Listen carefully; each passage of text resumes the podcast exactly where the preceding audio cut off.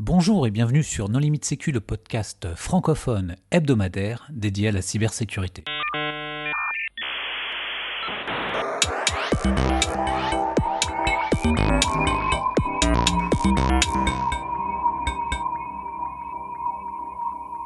Alors aujourd'hui, nous allons parler de racines de confiance avec Florent Chabot. Bonjour, bonjour Florent.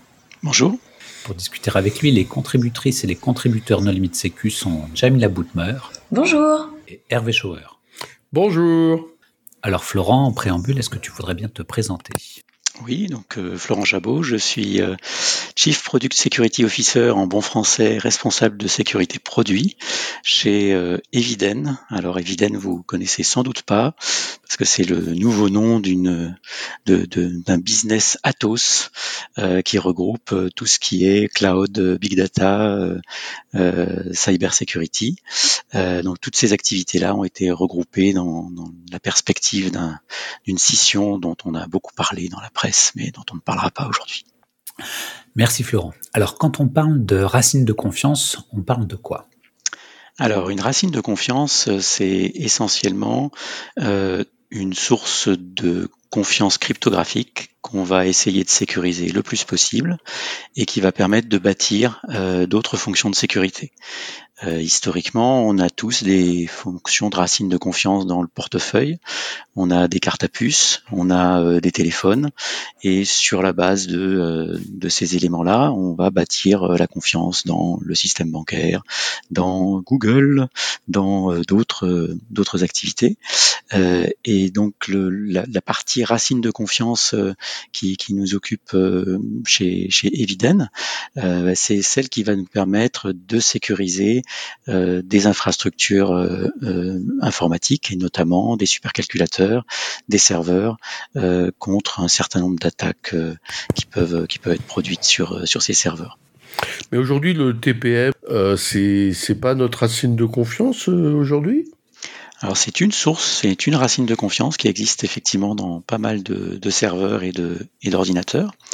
Euh, c'est une source qui est relativement ancienne, hein, qui date euh, bah, du début du, siècle, on va dire, euh, qui euh, a pris la suite d'une initiative un peu moins un peu moins favorable au niveau US. Les, anciens se souviennent du Clipper Chip, qui était un, un, une petite racine de confiance de la NSA, qui était effectivement de confiance et qui était annoncé comme étant euh, euh, pas de confiance pour euh, pour la NSA. Enfin, en tout cas, la NSA avait toutes les clés nécessaires c'était c'était transparent, c'était c'était dit. Donc le TPM est arrivé derrière pour corriger la mauvaise impression de du Clipper chip. et c'est sur la base du, du TPM effectivement qu'on on va bâtir la sécurité d'un certain nombre de systèmes d'exploitation et essayer de de, de sécuriser certains certains firmware. Après dans et... Oui. Et alors, il y avait des. Alors, justement, quelles sont les limites ou les problèmes que pose euh, le TPM qu'on a connu? Alors, le, TPM, euh, d'abord, il est, il ne, ne, couvre pas euh, toutes les menaces qu'on peut avoir sur une sur un PC. Euh, il est aussi esclave quelque part du, euh, du système d'exploitation, c'est-à-dire que c'est le système d'exploitation qui va piloter le TPM et qui va euh, en tirer parti ou non. Et s'il peut servir de, racine de confiance, il est plutôt esclave dans un environnement hardware. Donc c'est pas quelque chose qui va permettre de contrôler l'intégralité d'une carte mère, par exemple, de façon proactive. Donc c'est quelque chose qui va euh, pendant la séquence de boot euh, s'assurer que euh, les, les, différentes mesures successives des, des firmware sont, sont, correctes et puis à la fin va pouvoir indiquer au système d'exploitation a priori c'est bon. Quand même une source de confiance, hein, c'est quelque chose qui est, euh, utilisable. Euh, après, celui qui met euh, ses racines de confiance, ses clés cryptographiques dans le TPM, ben, c'est le fabricant du TPM. Et, quelque part, ben, on lui fait une certaine forme de confiance en, utilisant son, TPM. Alors, tu, as décrit ce que ça, faisait, notamment lors du boot, mais est-ce qu'on pourrait revenir sur ce que c'est un TPM alors, un TPM, c'est un, un coprocesseur cryptographique qui contient un certain nombre de, de fonctions crypto, notamment de, de signature, hein, euh, d'attestation. Euh, c'est quelque chose qui contient, va contenir aussi des, des clés privées euh, et puis des, des clés publiques de, de, fabricants et qui va pouvoir vérifier des informations qui lui sont, qui lui sont soumises. Voilà. Et c'est euh, essentiellement euh, euh, un, quelque chose qui va permettre, par exemple, de stocker les clés d'un d'un BitLocker, hein, d'un système de chiffrement de couche basse. et c'est quelque chose qui va, de cette façon-là, servir de, de, de, sanctuaire ou de coffre-fort pour pour ces, ces données cryptographiques. Et aujourd'hui, il y a des fabricants, enfin, il y avait à l'époque du TPM des fabricants européens alors, euh, il y a des fabricants euh, euh, européens, il y a des, il y a des TPM Philips, il y a des Infineon. Et dans la même lignée de ce que vient de demander Hervé, est-ce qu'il y a une notion de souveraineté associée justement à cette fourniture de racines de confiance Alors, Pas tellement. Oui, il y a une notion de, de souveraineté au sens où euh, euh, quand, on, quand on utilise ce type de composants, c'est qu'on veut bâtir des fonctions de sécurité dessus. Et, euh, et comme ce sont des racines de confiance pour ces, pour ces fonctions, euh, il faut avoir, euh, par définition, confiance dans le fournisseur, confiance dans euh, ce qu'il a réalisé. Euh, si on parle de souveraineté et qu'on veut bâtir des fonctions de sécurité souveraines, bah, il est important d'avoir dans, dans ces racines de confiance une une confiance accrue euh, parce que c'est là-dessus qu'on va euh, pouvoir euh, bâtir les fonctions de sécurité souveraines. Donc oui, il y a une notion de souveraineté dès lors que ce, type de fonction root of trust, ben, c'est quelque chose qui n'est pas unique, ne, ne, fonctionne pas simplement dans son coin, mais sert à bâtir d'autres types de fonctions sur la base de cette racine de confiance. Alors tout à l'heure, tu parlais d'attaques. Euh, quelles sont les attaques dont on peut se prémunir avec une racine de confiance? Alors, le... d'abord, il faut bien voir qu'il y a encore une fois plusieurs types de racines de confiance. Euh, ce qui va nous intéresser euh, chez, chez Eviden, comme je le disais, c'est tout ce qui est serveur.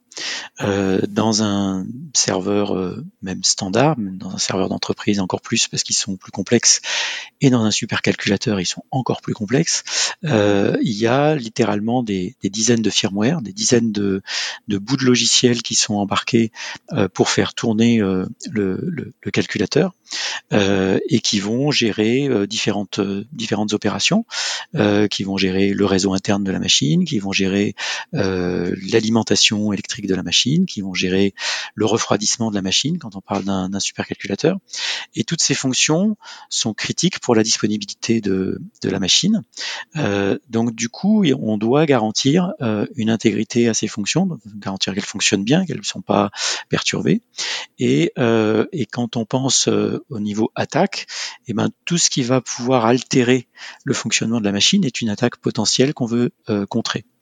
Donc une racine de confiance euh, matérielle dans un, supercalculateur, ben, ça va consister à essayer de, garantir que quelles que soient les attaques qu'on peut avoir, euh, les attaques mémoire, les attaques, euh, les direct memory access, enfin tout, tout ce qui va en fait contourner les dispositifs de sécurité classiques, on va quand même pouvoir non pas forcément les empêcher immédiatement, mais au moins récupérer l'intégralité de la plateforme. Et ça, c'est, je dirais, le, le, but d'une racine de confiance matérielle de niveau, euh, de niveau firmware, de niveau hardware, c'est euh, de, de, de, se dire, ben, je mets dans mon matériel euh, cette racine de confiance, je la maîtrise, elle est entre guillemets souveraine, en tout cas euh, pour euh, pour, pour nous en tant que vendeurs et euh, en tant que fabricants, et on va pouvoir régénérer tous les firmware de la machine, les réinstaller, quel que soit le niveau de compromission qu'on a pu avoir au niveau software, au niveau des mémoires, au niveau de, de, de, de cette machine. et c'est en, en, et c'est en cela que la racine de confiance en tant que telle, elle, elle, elle, est pas suffisante, c'est l'intégralité de, des processus et des, euh, et, des sécurités qu'on va rajouter, qu'on va bâtir sur cette euh, racine de, confiance matérielle, qui va permettre de récupérer une machine, de euh, d'évincer des formes d'attaque évoluées qu'on peut voir en ce moment sur l'UFI, sur les, encore une fois les attaques DMA, les attaques par sonde, ce genre de choses. C'est cette cette racine immutable, enfin qui, qui, est, qui, est, intègre et qu'on ne peut pas changer, qui va nous permettre derrière de euh, rebâtir la sécurité d'un de, de, quelque chose qui pourrait avoir été potentiellement compromis. Immuable. Immuable, merci. Et du coup. Oui, parce que. Vas-y, Pardon. Et, et, du coup, euh, est-ce que il ne faut pas des utilisateurs assez avertis et matures pour euh, ce, ce, genre de dispositif Parce que ça nécessite d'avoir fait tout un travail en amont, savoir euh, quoi sécuriser, pourquoi, comment. Euh, alors, c'est une très bonne question. En fait, ceux qui doivent être matures, euh, c'est ce sont les fabricants, plus que les utilisateurs. C'est-à-dire que la racine de confiance euh, d'une plateforme matérielle, c'est quelque chose qui va sécuriser le boot de la machine, c'est quelque chose qui va sécuriser la mise à jour firmware de la machine, et quelque part, ça va être totalement transparent pour l'utilisateur. C'est-à-dire que l'utilisateur, il va simplement pouvoir contrôler euh, dans sa séquence de boot euh, qu'il y a des, vérifications de signature. Mais quelque part, ça va pas changer le comportement de sa machine, ça va pas euh, euh, changer sa, façon de mettre à jour ses firmware. alors, sauf si l'utilisateur a l'habitude de faire des bêtises avec sa machine. C'est-à-dire que si effectivement il a l'habitude de, de router son, son, son, son device, hein, comme on a pu le voir sur, euh, euh sur, sur les téléphones mobiles, il, fut un temps. Hein, il y a la grande mode, c'était d'avoir son iPhone routé ou, ou son, son Android routé pour pouvoir mettre euh, ses, ses bons euh, ses, ses, logiciels à soi. Euh, si on a ces habitudes-là, évidemment, la racine de confiance, la, la root of trust, elle va typiquement empêcher ce genre de, de comportement. Elle va rejeter les, les, les firmware qui sont pas signés. Elle va détecter altération euh, d'une séquence de boot au moment du boot. Et, euh, et, on peut se retrouver dans une situation où effectivement bah, le, device ne boot plus parce que euh, parce qu'en fait on a cassé la, séquence de boot. Mais dans un usage normal et, légitime de la machine, il n'y a, a, pas de il a pas d'impact et il n'y a pas de différence de fonctionnement de la machine. Alors, en, lien avec ces racines de confiance, on parle de Trusted Execution Architecture. Mm-hmm. Donc là, on a parlé de TPM, mais qu'est-ce qu'il y a d'autre en fait dans ces architectures? Alors, le, TPM, encore une fois, c'est juste un composant parmi d'autres qui peut faire une racine de confiance. Euh, une TEE, un Trusted Execution Environment, euh, c'est euh, une autre fonctionnalité hardware euh, qu'on va trouver sur certains euh, CPU et qui va permettre d'isoler euh, au, niveau du CPU la zone, je dirais, standard du système d'exploitation d'une zone trustée qui va être sécurisée par le hardware et qui va avoir des accès privilégiés à un certain nombre de ressources. donc ce Trusted Execution Environment va être protégé par des mesures matérielles, par des mesures de, sécurité matérielle euh, de l'activité du système d'exploitation. Donc on a sur euh, euh, pas mal de CPU ce type de ce type de fonction qui permet bah, de, faire exécuter en parallèle du système d'exploitation et de façon non contrôlable par le système d'exploitation des, fonctions qui vont euh, contrôler là encore euh, euh, le firmware, contrôler un certain nombre d'activités et, qui vont être beaucoup plus riches que simplement les fonctions cryptographiques qu'on va pouvoir trouver dans un, dans un TPM. À titre d'exemple, il y a des implémentations de TPM firmware qui peuvent tourner dans euh, les euh, exécutions, euh, les, les, Trusted Execution Environment de CPU comme AMD ou Intel ou, d'autres. Donc ces, zones-là sont privilégiés et, doivent servir à bah, sécuriser le, système d'exploitation. pour le moment, on est sur quel taux d'adoption de ce genre de, techno du coup? Et est-ce est-ce qu'en matière réglementaire ou de disposition, que ce soit national, européen ou, euh, international, est-ce que ça va est-ce que tout le monde va dans, ce sens-là? Est-ce qu'il y a une forme de standardisation euh, par rapport à cette approche?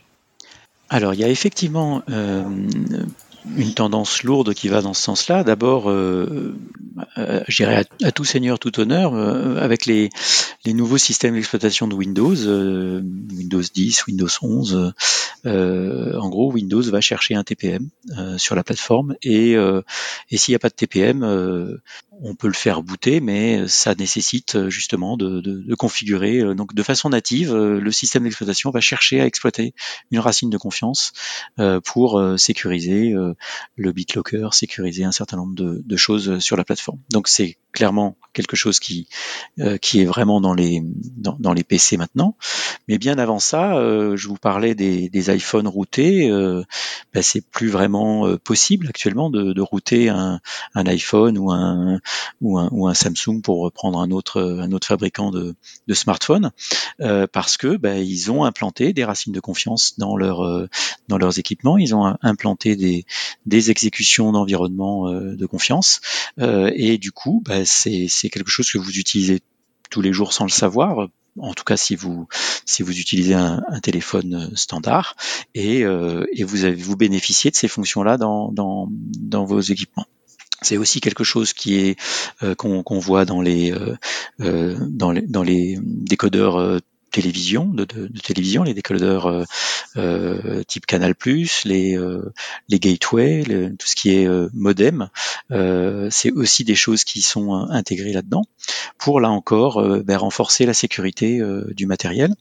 Et, et, par rapport à la question de la standardisation, il y a il y a un, un, standard un peu de fait qui a essayé de, de, de, de, définir les différentes fonctions relatives à, à cela qui est, qui, est, qui est, fourni par le NIST, par l'organisme de standardisation américain, euh, qui s'appelle Platform Firmware Resiliency Guidelines. Donc c'est pas vraiment un standard, c'est des, des recommandations, euh, mais qui, euh, qui définit bien les différents niveaux euh, de, de, de, de sécurité qu'on peut, peut attendre, euh, avec des notions donc de racines de confiance, de chaînes de confiance, et comment cette, cet ensemble de racines de confiance et de chaînes de confiance va permettre euh, d'assurer un certain niveau de sécurité euh, défini pour une plateforme, euh, qui va de la plateforme protégée, donc en gros qui va s'arrêter de fonctionner si elle n'est plus intègre, à la plateforme recoverable qui va permettre de donc d'être réparé s'il y a s'il y a un, problème, et puis le, niveau ultime, c'est ce qu'ils appellent la, la, plateforme résiliente. Alors là, c'est c'est la plateforme dans laquelle il faut vraiment avoir confiance parce que si elle détecte quelque chose, elle va automatiquement se réparer euh, en, euh, en, appliquant euh, bah, les, les, les, fonctions de sécurité qu'elle qu'elle embarque. À titre personnel, je, je préfère, je préfère m'arrêter au niveau recoverable. Parce que si s'est passé quelque chose de, pas bien, j'ai pas envie que la, machine se mette à, à, à, se réparer toute seule. Euh, j'ai envie d'analyser ce qui se passe. Maintenant, il faut bien voir qu'en fonction de l'usage, euh, il peut y avoir des, bah, des situations où on a envie effectivement que la plateforme soit, soit résiliente et, et s'auto-répare. Euh, C'est quelque chose qui, dans certaines fonctions critiques, peut être utile. Mais comment ce projet est né? C'est-à-dire que c'est en développant des serveurs un peu haut de gamme ou des serveurs qui vont qui sont destinés aux infrastructures de cloud. Euh, à quel moment Eviden s'est dit il me faut absolument ma propre racine de confiance matérielle? Alors c'est une bonne question. En fait, c'est euh, le, besoin euh, qui est apparu, c'est effectivement un besoin de, sécurité firmware, donc de garantir l'intégrité de la plateforme firmware. Euh, et euh, il se trouve que Eviden est, l'un des spécialistes mondiaux, on peut s'en réjouir, des, supercalculateurs. Euh, on, a, on a encore de, très beaux restes en France dans ce domaine, avec euh, historiquement euh, Bull. et, du coup, bah, sur une plateforme de type HPC, donc High performance computing, il se trouve qu'on a une très grande complexité, beaucoup de lames de calcul différentes, beaucoup de composants différents, et, et qu'il fallait une approche qui soit accessible à tous ces composants qui forment un supercalculateur, qui sont euh, encore une fois euh, compliqués, euh, et, qui, qui nous permettent de, d'assurer la sécurité, mais sans avoir besoin de rajouter euh, des composants euh, dans la plateforme. Alors pourquoi sans avoir besoin de rajouter des composants? Parce qu'encore une fois, ben, un supercalculateur c'est fait pour la performance, euh, c'est c'est de la haute couture par rapport aux tout derniers CPU qui sortent de, des, des vendeurs de, de CPU, et, et si vous arrivez en disant ben, tiens je voudrais un TPM dans une lame de calcul, ben, il n'y a pas la place ou y a la place, il faut euh, déplacer le CPU, recalculer comment les flux thermiques euh, changent dans la, dans la carte, et, ça, génère immédiatement euh, beaucoup de complexité, de complexité industrielle. Et il se trouve que toutes ces, toutes ces lames avaient en commun d'avoir ce qu'on appelle une BMC, donc un baseboard management controller, euh, qui est en fait un, petit euh, un, petit soc avec un, cœur de, de, un cœur ARM euh, qui sert à gérer justement le la plateforme matérielle, qui sert à, la manager à distance, qui sert à configurer les firmware, etc. Et donc on s'est dit que assez naturellement, bah, cette BMC qui est présente justement, c'est le point commun un petit peu à toutes nos lames, c'est le point qui, apparaît dans tous ces équipements, eh ben, euh, elle avait un rôle naturel à jouer de racine de confiance pour la plateforme. Et on s'est donc posé la question bah, comment euh, transformer cette, euh, BMC qui est au départ une sorte de, bah, de, de, de, petit esclave de l'administrateur pour, pour mettre en route la distance la, la, machine, comment lui donner plus de d'importance et, et notamment plus d'importance au plan de la, sécurité. L'intérêt de cette BMC pour nous, c'est que c'est quelque chose qu'on qu'on sait maîtriser, euh, parce que c'est basé, euh, la partie au, operating system, ben c'est de l'open source, c'est de l'open source euh, Linux. ça s'appelle OpenBMC, donc c'est des, des composants qui sont connus et, et, et, maîtrisables. Et puis, comme on avait sur ce soc un cœur ARM, euh, il se trouve que ce, ce, ce, ce système d'exploitation on chip euh, avait, avec le cœur ARM, un certain nombre de fonctions matérielles qui étaient utilisables pour constituer euh, la racine de confiance qu'on voulait fabriquer. Donc, euh, un coprocesseur cryptographique embarqué, des euh, fonctions pour avoir un trusted execution environment, et donc on a bâti notre architecture de, de, de, de confiance en partant de, cet élément-là, de façon à pouvoir ensuite sécuriser ben, l'ensemble des, des firmware de la carte et ce de façon indépendante. Euh, ça c'était aussi important pour nous des, des, des CPU, euh, puisque on est fabricant, euh, mais pas euh, sur un seul type de CPU. On a la particularité de savoir construire des machines HPC avec des CPU Intel, des CPU AMD, des CPU Nvidia. On n'est pas, euh, on est, on n'est pas mono fournisseur en termes de CPU. Et donc il nous fallait cette solution qui nous permette d'être agnostique par rapport aux CPU. Et surtout, vous n'avez pas nécessairement une confiance absolue dans les CPU que vous allez utiliser. Donc là, on va pouvoir utiliser en toute confiance un serveur euh, haute performance avec des CPU dont finalement on n'a pas la maîtrise du code euh, du CPU. Alors on, on a C'est un peu ça ou oui, il y a, y a, aussi ça. Euh, il y a aussi ça. Il y a aussi le fait effectivement qu'on n'a pas forcément la maîtrise complète du CPU d'une d'une machine. après, quand on fabrique euh, euh, des supercalculateurs, ça donne aussi euh, un niveau de connaissance sur les CPU qui est intéressant. C'est-à-dire qu'on exploite ces processeurs aux limites. donc on peut trouver, on peut trouver des bugs hein, de, ces processeurs. On, est sur, euh, sur des niveaux de performance qui sont rarement utilisés euh, dans les serveurs euh, d'entreprise classiques. et donc ça permet bah, justement de quelque part d'avoir plus confiance dans certains CPU par rapport à d'autres. Alors là je ne citerai pas de nom, mais en fonction de, du mode du mode d'utilisation, de la façon dont ils réagissent, ça peut permettre, ça peut donner une indication sur la fiabilité d'un processeur par rapport à un autre. Quand, tu parles de confiance dans un CPU, en fait, quels sont les, les, risques potentiels? Ah, les, risques potentiels, bah, on a déjà vu l'exécution spéculative qui permettait de se mettre au milieu de là où on ne devrait pas. Hein. Oui, il y a, ça, mais j'ai envie de dire que tous les CPU ont, ce type de, faiblesse. C'est inhérent, euh, c'est inhérent à la, façon dont un, dont un CPU fonctionne. Il est, il est très difficile d'interdire euh, complètement les, les side channels, enfin les, les attaques par canaux auxiliaires sur, euh, sur un CPU, parce que CPU il est, il est générique euh, par définition, c'est quelque chose qui doit euh, fonctionner de façon, euh, de façon générique et il est partagé entre différentes, différentes ressources.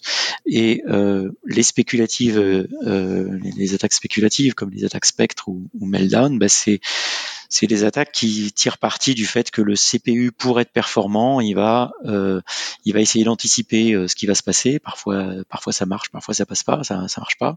Et donc, ben, euh, euh si on est dans certaines conditions, c'est-à-dire si on, si typiquement on, a un, un, processus cryptographique qui se déroule dans le CPU euh, en parallèle de notre de notre programme malveillant et qu'on sait gérer, jouer avec le, ces aspects de d'exécution spéculative on va essayer de récupérer de l'information sur euh, l'autre euh, processeur cryptographique, euh, l'autre processus qui fait une opération de cryptographie et puis essayer de récupérer la, donnée secrète qui est, sous-jacente. C'est à peu près le seul cas où, on peut avoir un intérêt à ce genre d'attaque. Maintenant, si on veut s'en prémunir, bah, on peut aussi essayer d'utiliser les, fonctions cryptographiques du CPU, hein, puisqu'il embarque aussi des fonctions Et puis là, bah, du coup, on, tombe moins dans le risque de, des exécutions euh, euh, parallèles et spéculatives de, des, CPU.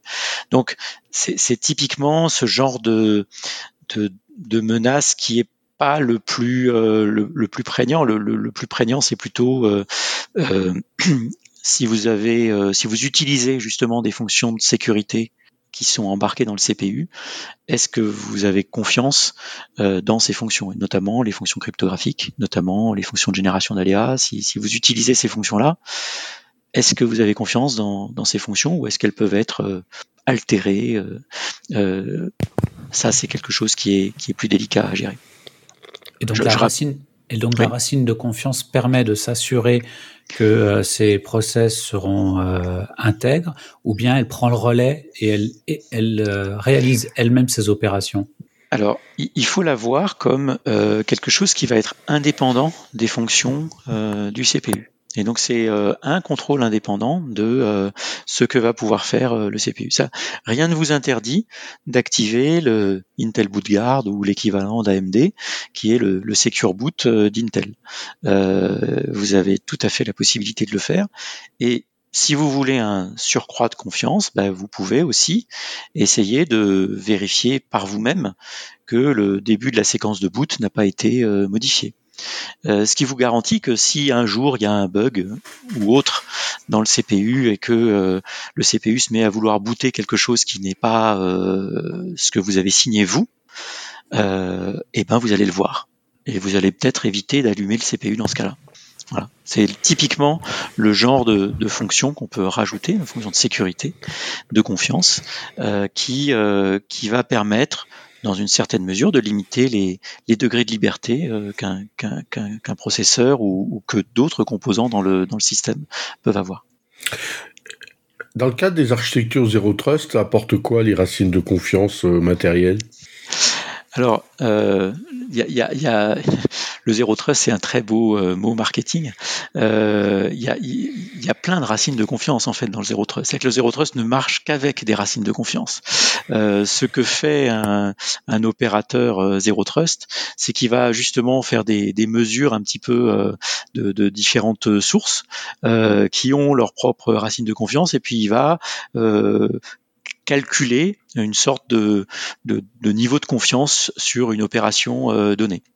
Donc typiquement, bah, si, si, si vous avez si, si, si, vous avez un, un, captcha Google par exemple, bah, le captcha Google c'est du zéro trust. Hein.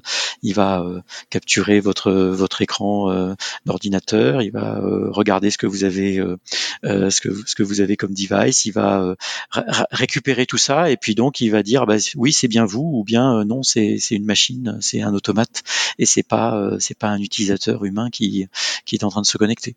Euh, mais là, qu'est-ce que vous faites? Vous faites confiance en fait à, Google pour vous dire ça.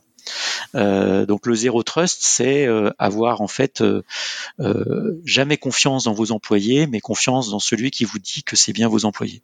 Donc parfois on peut se poser la question est-ce que est-ce que c'est pas l'employeur qui doit avoir le plus confiance dans ses employés que que l'inverse? Mais et, de toute façon, on bâtit cette sécurité zéro trust sur, euh, sur des racines de confiance. Alors, peut-être avant de parler des aspects de souveraineté, euh, euh tu expliquais donc euh, les racines de confiance se retrouvent sur les HPC, sur les PC également. Hmm. Euh, tu parlais de décodeurs. Est-ce qu'on hmm. retrouve ça sur, sur les, les téléphones?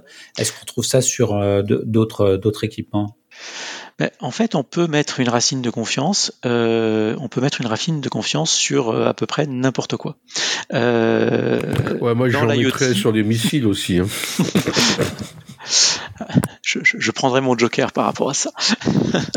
dans, euh, dans les euh, euh, dans, dans, tout ce qui est IoT, on peut avoir des racines de confiance. Dans tout ce qui est euh, euh, équipement euh, exposé à des, à des menaces d'attaque physique ou ce genre de choses, c'est là où c'est intéressant parce que en fait, le, le, la racine de confiance est ancrée dans le matériel et, et et, elle, elle, a une sécurité matérielle euh, qui est normalement difficile à, à, contourner. Donc quand on a un équipement qui est potentiellement exposé à un niveau de menace euh, où euh, ben voilà le hacker c'est celui qui, euh, qui, qui, qui, est derrière son écran et qui va prendre l'ordinateur et qui va essayer de, de, de le hacker, qui a un accès physique à, l'équipement, et ben là on, on, a vraiment besoin d'une racine de confiance et aussi d'un d'un environnement d'exécution de, de, confiance pour pour en fait pouvoir se garder un, un, sanctuaire difficile d'accès, faire de la défense en profondeur sur euh, sur cet équipement euh, pour éviter, encore une fois, que euh, l'équipement soit intégralement compromis.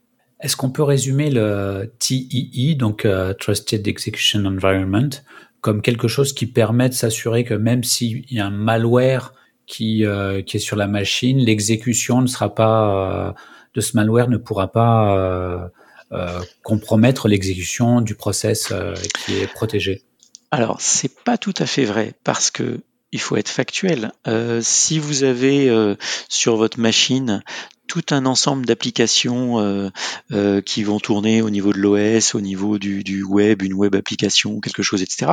Bah, vous avez toujours la possibilité d'avoir un malware qui va s'exécuter sur cette machine.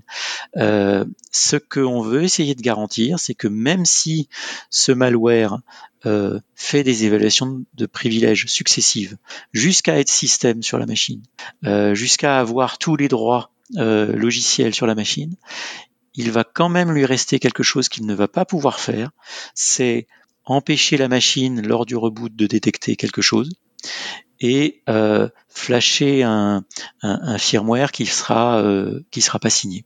Voilà. Donc c'est ça qu'on essaye de, garantir. Et évidemment, c'est pas la panacée, ça couvre pas toutes les menaces. C'est plus euh, quelque chose qui va avoir un intérêt dès lors que on a à prendre en compte ce type de menace où on veut pouvoir euh, garantir que, quelle que soit l'exposition qu'on a subie, euh, et Dieu sait qu'on est exposé à quand même pas mal de, menaces, on a cet élément de confiance euh, qui nous permet bah, de rebâtir la confiance dans, l'équipement une fois qu'on a, compris ce qui s'était passé. Et alors, bon, moi j'ai la chance de connaître le groupe Bull, Evidian, Atos, etc. depuis longtemps. J'ai aussi la chance d'avoir travaillé sur des ordinateurs télémécaniques, puis des ordinateurs SEMS, donc euh, les ancêtres de Bull à Grenoble et Chirol. Donc j'ai vraiment confiance parce qu'en fait je connais depuis toujours, donc j'ai un sentiment de confiance. Mais pourquoi on devrait avoir confiance dans la racine de confiance des Viden Alors c'est une bonne question, une très bonne question. Alors euh, D'abord parce que une racine de confiance, c'est clairement pas simplement un secure boot ou une signature firmware. C'est tout un environnement de process qui donne cette confiance. en tant que client, on, a, enfin, à certains clients, on a présenté ce qui avait été fait au niveau justement de la cryptographie, au niveau de la, des cérémonies des clés euh, qui ont euh, présidé à la création de, des clés euh, cryptographiques de cette racine de confiance, pour montrer ben, comment elles étaient créées, comment elles étaient, où elles étaient créées. Elles ont été créées notamment dans un dans un HSM, donc un Hardware Security Module fabriqué par par par nous, qui est certifié par l'ANSI. Donc c'est un des, c'est le seul HSM qui est certifié, euh, qui est certifié par l'ANSI. Euh, euh, et, et, cet équipement, il a permis de générer les clés qui sont utilisées maintenant. Donc ces clés publiques, bien sûr, on peut les, les partager. les clés privées correspondantes, elles ont été protégées dans l'équipement et puis on a mis en place ce qu'on appelle des schémas, seuils, ce genre de choses pour garantir que leur sauvegarde n'est pas euh, euh, récupérable par une seule personne. Donc on, garantit comme ça un certain nombre de, caractéristiques de sécurité sur ces sur ces éléments cryptographiques qui sont liés à ben, le savoir-faire euh, c'est vrai de d'Eviden dans, dans le domaine des HSM c'est quelque chose qu'on a du coup utilisé pour euh, pour cette racine de confiance. Et puis ben, on a euh, mis en place un certain nombre de, de processus qui nous permettent sur l'intégralité de la de, de, de, la chaîne de, de développement eh ben de vérifier les de vérifier les firmware, de vérifier les signatures de firmware à la fin, de de s'assurer que euh, ces clés qui servent à, à, signer les firmware, elles sont pas euh, accessibles à n'importe qui. Euh, une anecdote amusante, c'est que si je parlais d'OpenBMC tout à l'heure, OpenBMC, le Secure Boot est natif sur si vous allez sur le Git euh, d'OpenBMC, vous pouvez euh, compiler OpenBMC, vous, pouvez activer le Secure Boot, et on vous recommande euh, que de changer la clé. Alors déjà, il y a un certain nombre de fabricants qui peuvent oublier de changer la clé. Donc dans ce cas, la, clé est sur le Git, sur le public. Hein, donc n'importe qui peut faire une signature et ça va être vérifié. Et vous allez avoir votre bête chaîne de Secure Boot qui va apparaître. les opérateurs sérieux vont ben, changer la clé. Mais mettre la clé dans un HSM, c'est autre chose que juste changer la clé. Euh, contrôler la fonction de signature euh, du firmware euh, final, c'est autre chose que mettre la clé dans le HSM. Il y a tout un ensemble d'étapes qui doivent garantir que ben, on sait qui a signé, on sait quand, on sait quoi, et, euh, et, c'est pas simplement parce que vous accédez au système de développement euh, d'Eviden que vous êtes capable de faire un firmware au final qui va être accepté dans euh, dans la plateforme. Euh, ce sont ces éléments-là qui constituent en fait l'ensemble de la confiance. C'est pas juste d'avoir une clé cryptographique dans, dans, la plateforme. Et alors, quand on parle de souveraineté, pourquoi c'est euh, pourquoi ces, chaînes de confiance sont, primordiales et qu'est-ce que, quels, sont les acteurs euh, européens euh, euh, dans ce domaine? Alors, les acteurs européens dans le domaine de la souveraineté ou dans le domaine de la souveraineté IT ah ben, Dans le domaine de la souveraineté liée aux chaînes de confiance. Alors, en gros, c'est est-ce que Eviden est tout seul ou est-ce qu'il y en a un autre? Alors en tant que fabricant, euh, dernier fabricant européen effectivement de, de, serveurs euh, d'entreprise et de, supercalculateurs, euh, on, on est un peu les, les garants de la souveraineté d'un certain nombre d'acteurs en France et en Europe, parce que parce qu'effectivement, ben, on, est les seuls à savoir encore fabriquer ce type de ce type de serveur. Et comme je le disais, fabriquer ces serveurs, ça mettre mettre des fonctions de souveraineté dans, dans, ces serveurs, bah, même si on ne, ne, fabrique pas encore euh, nos CPU, même si encore une fois il y a une initiative européenne dans le domaine, hein, donc on, est agnostique sur les sur les CPU et on fera aussi des supercalculateurs avec les, les, processeurs européens quand ils seront euh, quand ils seront disponibles. Euh, bah, honnêtement et objectivement, on n'a pas beaucoup de, concurrence sur ce, sur ce créneau-là, en tout cas. Euh, et on a plutôt des acteurs de la souveraineté euh, intéressés à, à nous acquérir on va dire ça, euh, ou, à, utiliser nos, fonctions. Donc c'est quelque chose qui, euh, qui, à mon avis, reste euh, assez unique en Europe, cette capacité à intégrer dans, dans des des, des, équipements de calcul hein, que, que, depuis le depuis le edge jusqu'au jusqu'au cloud. C'était le c'était le, le, titre de, de, ma présentation à César. Euh, c'est quelque chose qui euh, qui est assez unique et et le fait que cette racine de confiance on, on, on l'ait implantée de un peu de la enfin de la même façon sur toute cette chaîne ça donne aussi euh, des possibilités euh, d'avoir des infrastructures qui, qui, se, qui se reconnaissent euh, et qui, ont, qui, ont, qui atteignent un niveau de, de souveraineté.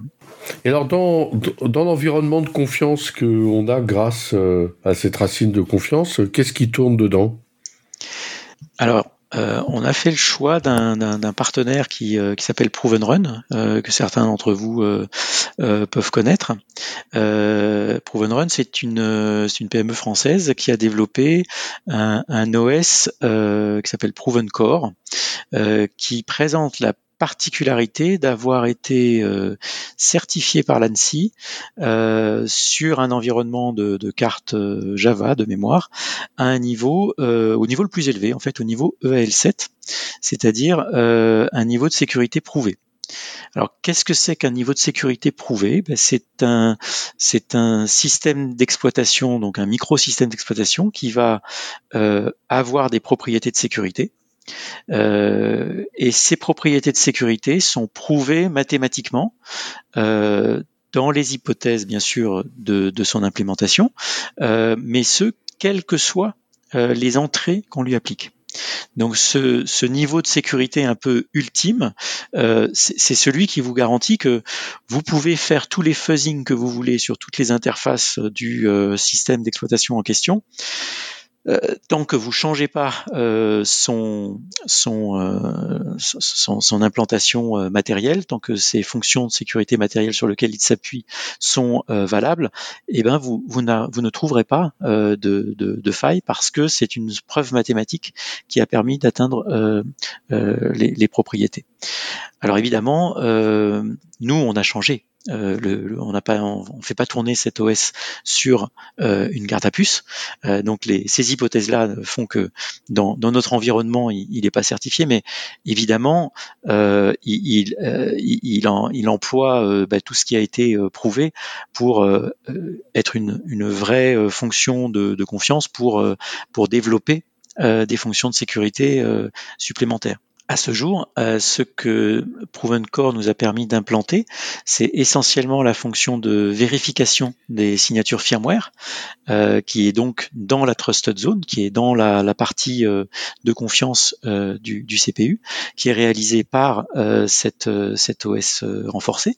Et, bien sûr, ce qu'on veut développer par la suite, ben, c'est tout un tas d'autres fonctions de confiance qu'on peut rajouter dans, cette, dans, dans cet environnement de confiance pour bah, rajouter d'autres fonctions de sécurité, rajouter euh, de la surveillance, rajouter de, la détection, euh, tout en maintenant bah, le, cœur de sécurité euh, de, de, de, Proven Core. Alors, Florent, est-ce que tu voudrais apporter le mot de la fin? Le mot de la fin, je dirais que bah, tout, ce qu'on, tout ce que je vous ai décrit, quelque part, c'est quelque chose qu'on a décidé de faire parce qu'on y croyait et un petit peu euh, en, pensant que ça serait utile à un certain nombre euh, d'acteurs.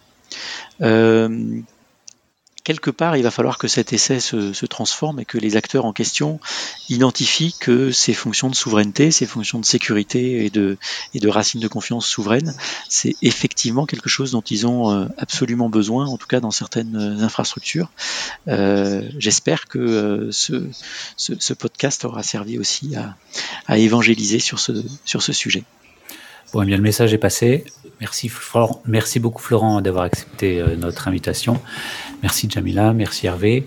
Chers auditeurs, nous espérons que cet épisode vous aura intéressé et nous vous donnons rendez-vous la semaine prochaine pour un nouveau podcast. Au revoir. Au revoir. Au revoir. Au revoir.